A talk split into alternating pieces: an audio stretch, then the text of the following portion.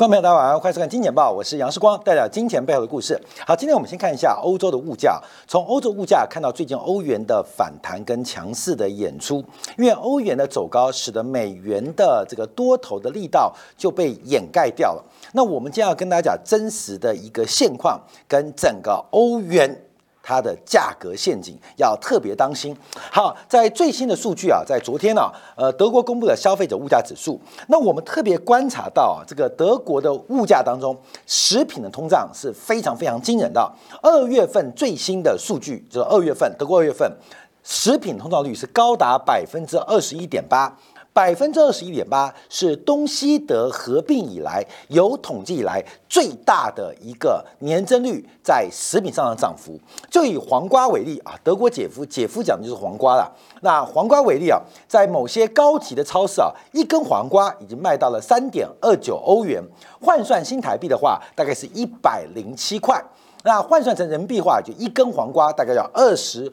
五块钱人民币，那就算是普通的超市化，一根黄瓜也要接近两块钱欧元，大概也要台币六十五块钱人民币一根，大概要十五块钱，将近十三十五块钱人民币一根黄瓜，就代表整个目前啊，欧洲的食品物价是非常非常的嚣张。啊，非常非常嚣张。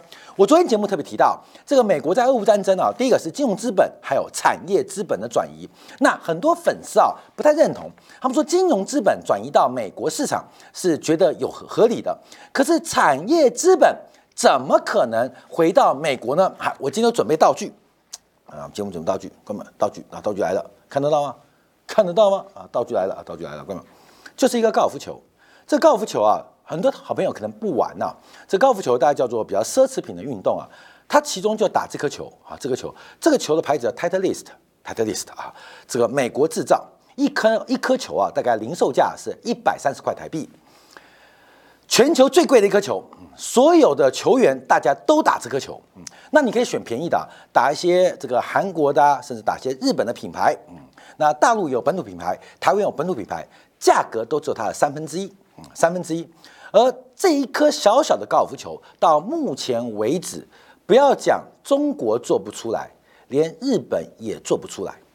我要讲美国的制造业哦，我要特别跟他讲，不要小看美国制造业实力，就连一颗小小的高尔夫球，中国做不出来，日本也做不出来，做不出来什么？做不出来这种品质那么好的高尔夫球。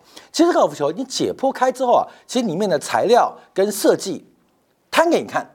你还是做不出来。日本的高尔夫球平均一颗就是美国产的三分之一，中国的品牌就是日本价的二分之一，也就是光是一个高尔夫球，美国就是全球独卖啊。另外还有 TaylorMade 这个 TP5 啊，基本上全世界只有美国做出来，美国做出来。各位，所以不要考考验美国制造业实力。美国啊，一年跟中国的贸易顺差啊三千多亿美金啊，中国卖给美国五千多亿美金。我们知道有电脑、有手机、有各式各样，包括了大型的，连船都是中国制的。但美国一年卖给中国也卖了一千六七百万、一千六七百美一美金哦。美国卖给中国卖什么？大家有没有想过这个问题？美国虽然跟中国有巨大的贸易逆差，但美国卖给中国的东西，你去卖场看看。你有看到 Made in USA 的吗？你看不到啊！基本上我们在市场上要看到美国制造，大概就美国牛肉或美国水口水果。可除了除此之外，美国到底卖了什么东西来去了日本，来到台湾地区，去了中国，而且一卖也卖一千多亿美金哦。嗯，电影服务业啊，基本上没有嘛。那到底卖了什么？有一次啊，我在这个机场碰到一个粉丝啊。是台湾做这个这个导线架的第一大厂啊！台湾导线架，大家知道导线导线线感觉比较普通啊。那在十年前啊，他们叫产业升级啊，呃，这个产业向上向上发展，要做刀具啊，就是从导线架从材料的过程当中开始进行机械刀具的向上的附加价值的创造。那我当时问他，我说这些工业刀具啊，感觉是德国最强啊，日本也不差哦。他说没有，世光。美国的刀具也是非常厉害。这个刀具不是给你切白菜，不是给你杀猪肉的。美国的刀具是做工业用途，所以美国很多制造业你会感觉它不存在，可是工厂里面的设备其实常常少不了美国制造。所以我刚才举了一个道具啊，看到没有？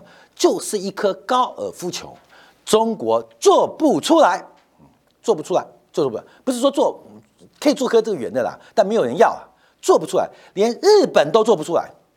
橡胶实力吗？啊，风洞设计吗？做不出来。所以我今天带个呃道具跟大家看啊，就是随便举个例子啊，跟大家来做分享啊。这个其实啊，在产业资本转移啊，跟你想象的不见得一样哦。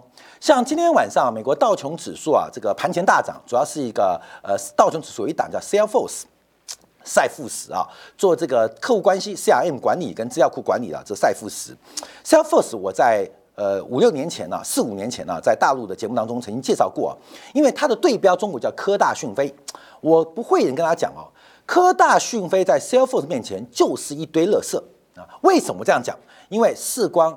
在企业当中曾经实地的接触过，科大巨云飞在客户管理、在人工智能当中，中国第一啊，非常强啊！这个人工智能客服的管理啊、资料库的东西，中国第一。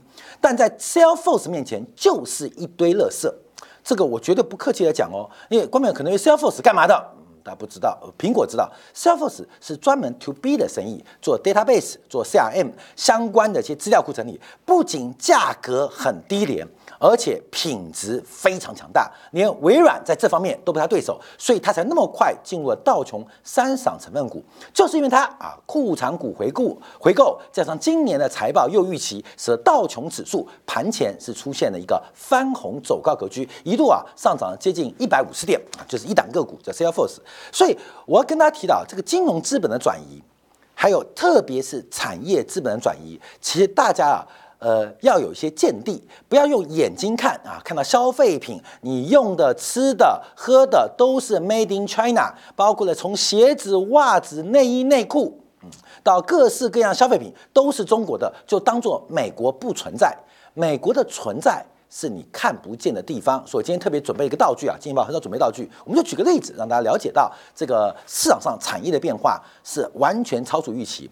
像我去，这是上礼拜去大陆嘛，碰到很多朋友，全中国的好朋友们都认为台湾只有半导体，台湾难道真的只有半导体吗？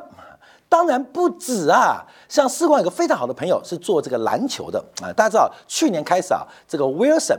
啊，呃，替换掉斯伯丁，成为 NBA 的专用呃这个赞助商啊，就是大家知道 NBA，NBA 以前就斯伯丁的嘛，从去年开始变成 Wilson 啊，Wilson 就那个呃号呃那个什么那个流浪荒岛的那个呃那个叫 Wilson 嘛，Wilson 那个球一个排球嘛，就 Wilson 啊得到了 NBA 的这个指定用球，那刚好我这个好朋友就是 Wilson 的篮球的这个。代工商啊，代工商，那这个就很特别啊，因为比赛一雄总共产出大概八千颗而已啊，八千颗而已。那我有幸啊，就送我一颗样品啊，样品。那这个球啊，当然是在广州加工。可是我就问我这个朋友，就说：“哎，你不怕被大陆学走吗？”他说：“学不走啊，他就是学不走。连一颗篮球，那种一颗啊，将近一万块的篮球，美国的技术。”在中国生产，但关键核心能力仍然在外邦人手上。我用外邦人来形容啊，所以大家了解到这个金融资本跟产业资本转移，不是我们体凭感觉去做，而真实发生。就要从今天的欧元陷阱来跟大家分享啊。好，我们看完的德国姐夫啊，这个小黄瓜大幅的一个飙升啊，就折射出来啊。昨天公布的德国的二月份消费者物价指数是大幅的走高，年增率是高达。百分之九点三哦，是超过美国将近快要一倍了。那比十一月份的九点二又再度回升，而且高于预期。所以，我们看到整个欧洲物价，我们先以德国为例，出现了一个反复的过程啊。从物价在去年十一月份年增率来到百分之十一点六之后，目前的物价水平在高基期的背景之下又再度走高，而且这个物价，消费者物价在德国政府。第三轮对于燃料能源补贴的背景之下，仍然出现接近两位数的攀升。除了德国之外，前一天法国的消费者物价指数也从原来的百分之七进一步攀升到百分之七点二。西班牙的物价消费者物价年增率从一月份的五点九也攀升到六点一。那西班牙物价最特别，月从百分之五点九，本来预估会下滑到百分之五点五，那什么意思呢？是因为基期垫高的关系嘛？就没有想到西班牙的物价越走越高，那跟气候也有关系。那整个物价的上涨，最重要原因除了食品之外啊，包括了其他非食品能源的核心物价也在攀高。所以，哎，观众朋友，我们这题目哦，这叫欧元陷阱哦。为什么？因为最近啊，欧洲升息的声音越来越大。欧洲的通胀前景跟通胀失控前景可能超过美国。那利率是货币的价格，汇率是两个地区货币交叉的比率，它真实反映的是长期的利率水平、长期的通胀水准啊，可能会反映在这个汇率当中。所以最近啊，这个欧元跌破平价之后，这个反弹幅度也在跟十 percent 啊，来到一点零六左右附近，最近在震荡。可是等一下，我们最后一张图跟大家分享。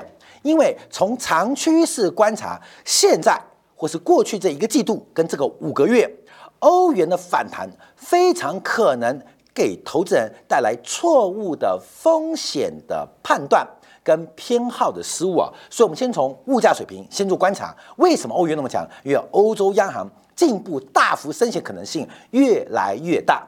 好，那我们再往观察，那刚刚是消费者物价，我们看一下生产者物价。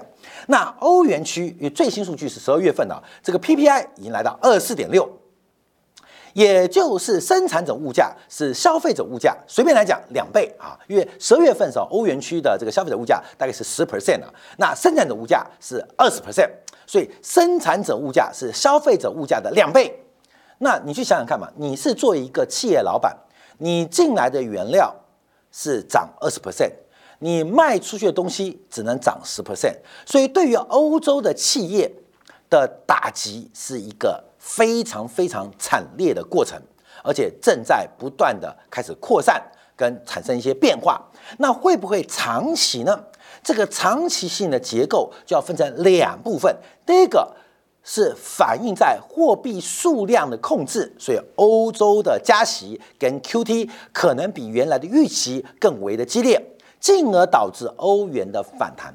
那另外问题，假如欧洲从生产者物价到消费者物价，并不是货币超发，并不是零利率的关系，而是结构性通胀，那欧元的前景就不会像现在过去五个月的反弹走势一样哦。所以要特别做观察，所以我们特别把这个 PPI 跟 CPI 做对比。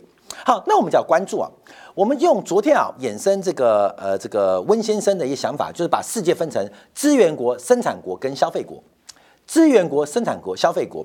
过去我们提到啊，全球的贸易啊，呃，这个逆差的提供者都是消费国。那全球的顺差国、资源国，像澳大利亚、像沙特啊、像阿联酋啊，他们是资源生产大国。那另资源大国，那另外生产大国，像日本啊、像韩国啊、像整个东亚的供应链是生产啊、加工生产的国啊，在生产国当中啊，全球的体系是资源国、生产国、消费国。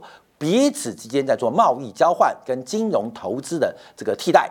那现在回到欧洲的内幕，这个温铁军讲的，我觉得他一个呃学理知识很棒啊，就是欧元的诞生跟欧盟进一步的团结跟往统一迈向啊集中啊，这个想法主要要经济能力、生产关系的配合。嗯，那这个配合主要来自于在九年代整个东欧哦。这个呃呃，这个联盟垮掉之后，形成大量低廉的，不管是原材料，不管是廉价的劳动力，还是廉价的土地厂房，给整个不管是德国、法国、西班牙、荷兰啊、瑞士等等国家带来非常非常低廉的制造业成本。这样做，所以我们看德国很多工厂都搬到了这个波兰去啊，搬到了捷克去啊，搬到了匈牙利去啊，甚至搬到了罗马尼亚，甚至更便宜的像保加利亚啊，越往东南越便宜啊。所以我们看到很多工厂转移啊，这个转移过程让整个欧洲企业，让欧洲经济得以有一个非常完整的低廉的资源提供啊，资源提供。可是这个提供不可脱的是来自于俄罗斯更低的资源。因为劳动力啊，你可以从保加利亚来啊，可以从罗马尼亚来啊，或就近从波兰呐，或从捷克来啊，这个有低廉的劳动力，有低廉的土地成本，独立地独立的这个呃开展成本。可是最重要的是廉价的原物料那叫再往东推一点点，包括像乌克兰啊，包括了俄罗斯，那更是整个欧洲工业最重要的原材料的基础。那我们看到，在俄乌战争的变化之下，我们现在发现，从采购经理指数出现了一个非常诡异的发展哦。从最近德国跟法国的采购经理人指数做观察我们看到这个数字的变化。德国制造业的 PMI 啊，德国制造业 PMI，事实上目前来讲是持续再度来探底啊，再探底。包括了法国的制造业 PMI 也是一个向下的趋势。可相反的，我们看一下东欧。乃至于俄罗斯啊，这个 PMI 啊，也不是单纯这是全球这个标普啊，这个呃这个应该表 market 所统计的。我们看匈牙利的 PMI 持续扩张，波兰的 PMI 持续两个月反弹，甚至连俄罗斯的 PMI 都已经由衰退紧缩到扩张跟繁荣地步。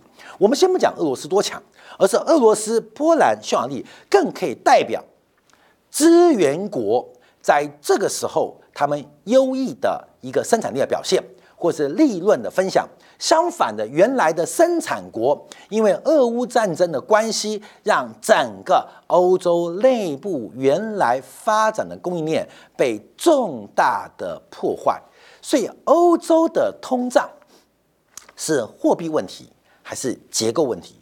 假如是货币问题，那用货币政策可以解决；假如是结构问题，那就用结构的方法。来进行解决，但假如是结构的问题，用货币政策来解决，那想当然是不能解决。不能解决什么？不能解决物价螺旋性上涨的过程。而这个解决的方案，在短期的投资人的观察当中，把它视为一个欧元的利多，就是货币政策的收缩可能有助于提高欧元的内涵价值。可是，假如它的货币收缩数量，无效就会形成了停滞性的通胀，反而使得欧元的内涵价格会进一步创下新低。所以，我们等一下要从欧元从问世开始的周期关系，每八年一个周期来看欧元的未来。而欧元即将进入一个关键的价格。假如观众有做外汇操作的话，可以特别注意到欧元关键价格一旦突破，又是一个全新。大波段走势的开始，而欧元一旦跌破这价位，大波段的跌段开始，那美元在今年第二季甚至第三季的超级牛市的主升段就会出现，要特别做观察。好，那我们看一下有没有可能发生呢？啊，等一下看技术面啊，我们都看一下价格图啊。我们现在有没有可能发生？我们先看到，随着啊这个物价的失控。物价失控，我们看啊，在昨天啊，德国两年期的国债收益率啊，已经来到百分之三点二六四啊，呃，这个已经超出了 ECB 的主要债融资利率，就一呃欧洲央行的官方利率啊，是持续攀升，没有见到顶点的。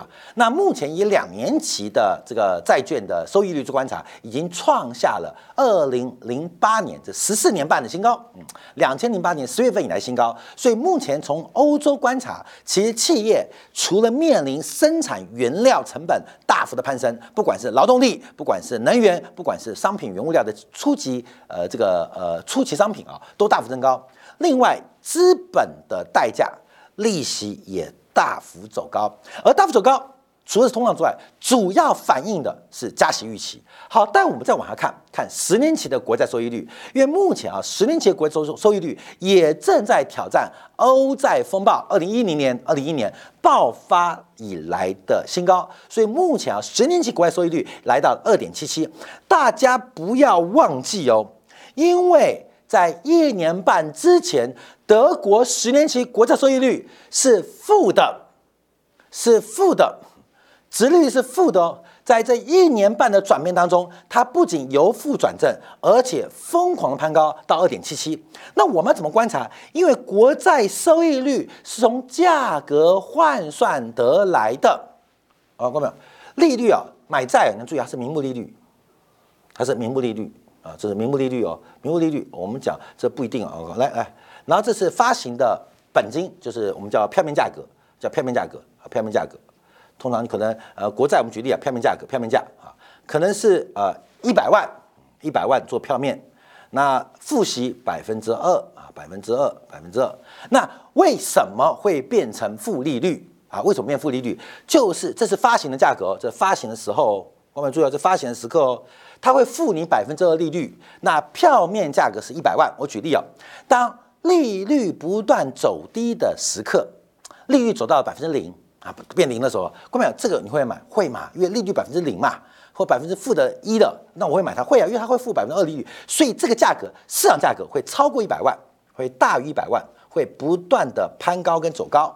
那负利率怎么来的呢？就这个价格哦，这个价格会越来越高，譬如涨到了一百零三万，涨到一百零四万，涨到哦，涨到了一百零五万，会一直涨哦，会一直买哦，越涨越多，就会出现叫做直利率。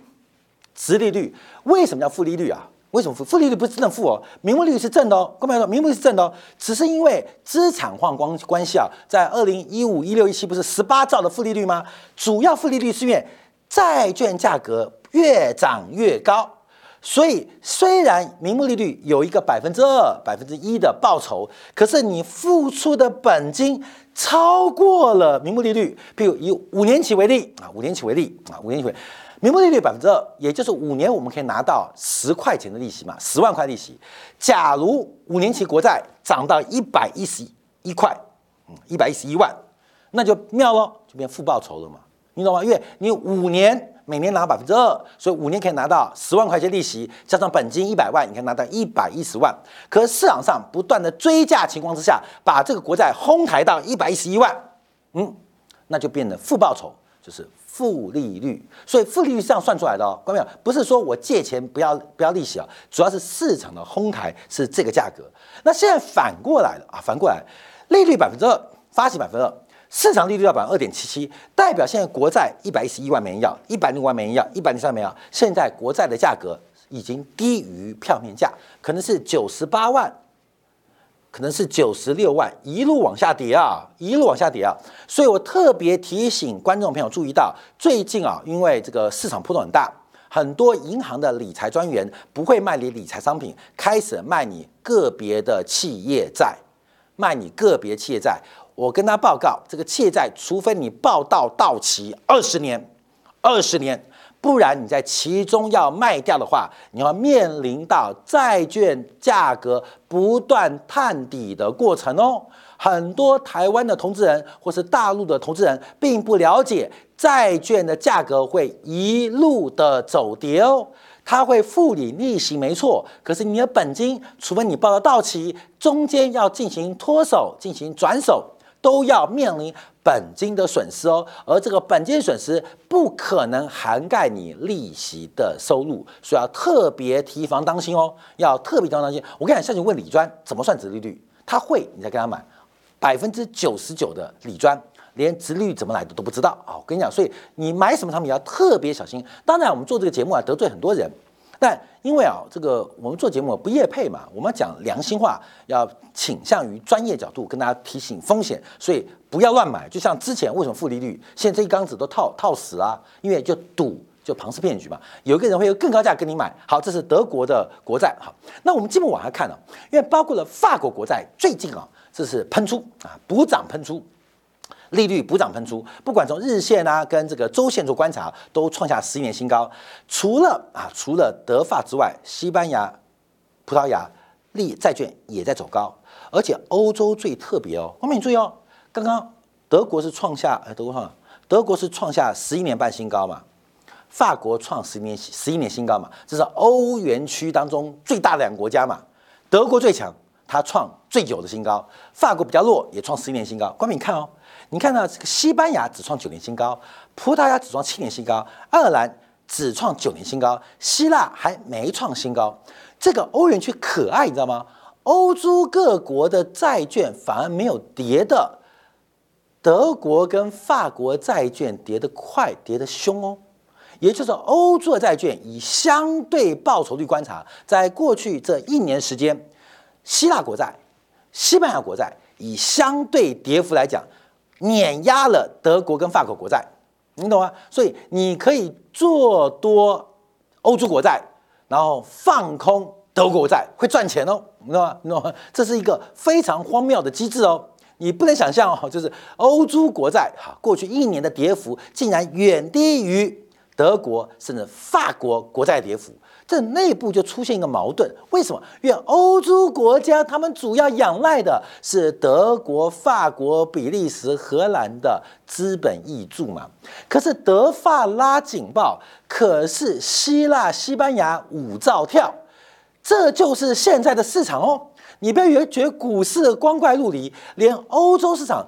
德国人想破脑袋也不知道。我们看一下，现在啊，这个欧洲几个十年期国债的收益率啊，大概都是百分之三点二到百分之。你看，我们这个是叫爱尔兰嘛，爱尔兰状况也没有说多好了，百分之三点二啊，三三点二，三点二，快要倒挂了。你看法国已经三点二六了，那倒挂你知道吗？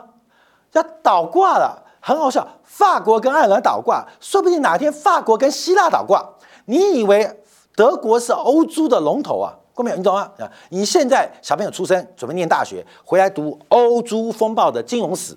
嗯嗯，猪是德国、法国吧？所以不要说股市很神奇啊，在债市也非常的神奇，你知道吗？啊，非常神奇。尤其这个倒挂过程更妙的，美国的三大信评公司还在煽风点火，准备暗示德国跟法国的债券信评展望变悲观啊。但最近。把希腊的性评给调高了，呀，美系资本真是厉害，黑的都可以说成白的，白的可以搅成糊的，就是目前市场上诡异的状况。好，最后我们要观察了啊，就是欧元变化，因为最近啊，美元呐，哎，美元最近反弹，有人又看好美元了，很妙，反正看跌说跌，看涨说涨啊。但我们在这一次啊，呃，假如时光有之前听到我们在月初的分析啊，就是时光好朋友把这个房子啊抵押啊抵押进行。几乎我认为低风险的套利，现在赚歪了。不要讲利息赚百分之四点多啊，中间利差，呃，贷款利息大概二点一四嘛，啊，这个到了三月份变二点四，没关系，因为那边收四点六、四点七的利率回来，同时啊，还赚到了台币对美元贬值，又赚了两趴，超过了两个 percent 哦，很好赚哦，很好赚哦，基本是是对我就跟大家讲法，基本上就是风险很低的一个过程啊，大家对这种没有感觉，其实这个钱是。我看一个是叫火中取栗啊，啊，你这股市嘛冲，今天涨停板，明天跌停板，哎，昨天大涨，今天大跌啊，什么信华那个半导体，今天昨天涨停板，今天把跌半只，你每天就火中取栗，你怎么知道你买的会不会最高价？不知道啊。但有的钱是探囊取物，火中取栗啊，可能捞一块金子，可是你看得到，你手会烫伤啊。探囊取物啊，或许捞的个是一个同块哈。可是很好拿，所以有时候我们说风险的罐当中，他们要掌握清楚哪些其实看似不高，可是风险很低；哪些是看似报酬很高，可是风险更高。火中取栗跟烫来取物，或许取的不一样，可是。真正到手的才是最重要的。好，回来看欧元对美元的一个汇价，嗯，汇一个是日线啊，日线我们今天故意缩小，因为关键价格让大家用放大镜来看。我们先看欧元长期走势，这张图啊，之前给大家分析过啊，分析过。因为啊，我们大概是全世界最厉害看汇价，因为我们在二零二一年大概是第二季看衰欧元，那时候我们说第一段到一点一四吧，第二段到一点零六了，看到没有？